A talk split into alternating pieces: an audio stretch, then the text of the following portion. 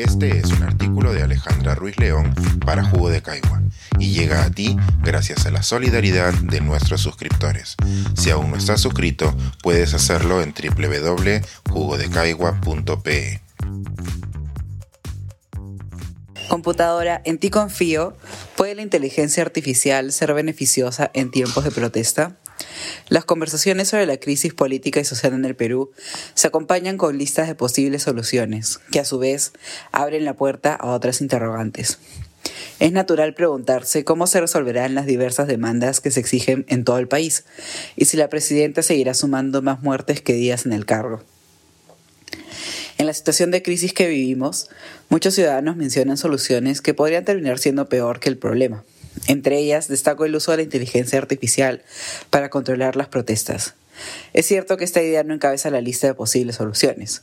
Antes exigen un toque de queda nacional, el cierre de fronteras o la militarización de las ciudades, sin reparar en las posibles consecuencias negativas de esas acciones. Sin embargo, es una posibilidad que requiere nuestra atención antes de que sea tarde. Como se ha visto con frecuencia en esta columna, me gusta detenerme a pensar los posibles efectos negativos de introducir nuevas tecnologías para problemas sin solución actual. La tecnología nos promete algo nuevo, brillante y objetivo para nuestras crisis nacionales. Estas promesas también llegan a nuestras autoridades, quienes se pueden deslumbrar por la inteligencia artificial sin pensar en sus posibles abusos, o todo lo contrario, pensando en los posibles abusos que la tecnología puede facilitar. Para el control de protestas se piensa la inteligencia artificial para el reconocimiento facial que permite saber quién acude a las protestas o potencialmente saber quiénes causan destrozos o quiénes no o quienes pertenecen a grupos políticos y quienes no. Esto es lo que prometen quienes desarrollan estas herramientas, que ya son utilizadas en otros países y que políticos alérgicos a los derechos humanos ven con buenos ojos. En el Oxford Handbook para Ética de la Inteligencia Artificial, Karen Young y sus coautores indican que la ética debe guiar a la inteligencia artificial en su diseño, desarrollo y uso de la tecnología. Es decir, una tecnología no puede usarse de forma ética si ésta no se ha pensado para eso. Si un gobierno adquiere una tecnología de inteligencia artificial para matar mejor, entre comillas, es difícil que un mismo gobierno asegure procesos de justicia, incluso para aquellos que hayan cometido un delito. Común escuchar de quienes abogan por estas tecnologías que si uno protesta pacíficamente y no causa ningún problema, no debería temerle estas tecnologías, porque estas solo ayudarán a diferenciar entre buenos y malos, entre comillas. Un argumento parecido se da cuando alguien dice que le da igual si Facebook o Twitter lee sus mensajes, porque no tiene nada que ocultar pero luego se enfurece si estas mismas plataformas han influenciado en las decisiones políticas de la población, cuando han mostrado desinformación a ciertos grupos y no a otros, con el objetivo de influenciar en las decisiones de sus usuarios. La promesa de que la inteligencia artificial nos ayudaría a diferenciar entre buenos y malos es también criticable. ¿Quién establece los criterios para diferenciar entre buenos y malos? ¿Y qué posibilidades hay para argumentar que uno está en el lado correcto, entre comillas?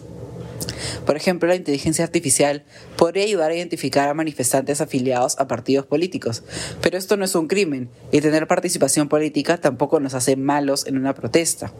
Entonces deberíamos ser críticos con una tecnología que nos identifique como malos por el hecho de pertenecer a un movimiento político y asistir a una protesta, cuando ambas son derechos fundamentales. Aquí podríamos argumentar que hay partidos y partidos, entre comillas, como hay manifestantes y manifestantes, también entre comillas. Y sin duda todos tenemos listas mentales de qué partidos o ideologías consideramos aceptables y cuáles no. Si alguien nos pregunta por qué consideramos a un partido político peligroso, debemos poder argumentar cuáles son las razones. Y podemos estar equivocados. Esta diferenciación que hacen las personas entre buenos y malos, entre comillas, también lo hacen las tecnologías de inteligencia artificial. No es que la tecnología lo haga sola y de forma objetiva, sino que lo hace a partir de una información dada por quien diseña esta tecnología. Es decir, a alguien le enseña la tecnología a discernir. Esto es lo que debería preocuparnos antes de abogar por el uso de inteligencia artificial en protestas. ¿Quién le enseñaba la tecnología a discernir entre buenos y malos y para qué uso? El problema es que no solo no sabemos cómo se diseñan estas tecnologías, sino que estas ofrecen a las autoridades una oportunidad para lavarse las manos. Es usual pensar que la tecnología es objetiva, es decir, que si una computadora le dice a un policía que arreste a alguien en una protesta, es porque la computadora tiene acceso a más información y puede tomar una decisión más efectiva. Pero en realidad la computadora no es objetiva, solo podrá tomar una decisión para la cual está entrenada.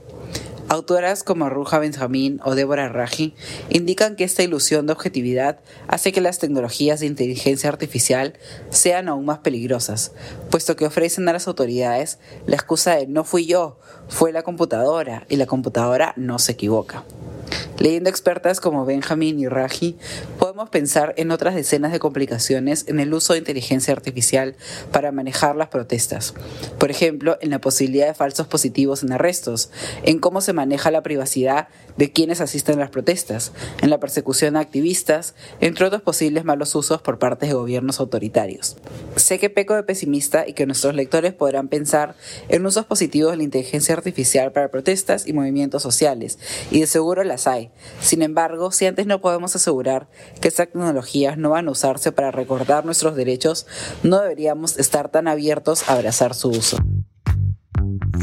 Pensar, escribir, editar, grabar, coordinar, publicar y promover este y todos nuestros artículos en este podcast cuesta y nosotros los entregamos sin cobrar. Contribuye en www.jugodecaigua.pe barra suscríbete y de paso espía como suscriptor nuestras reuniones editoriales.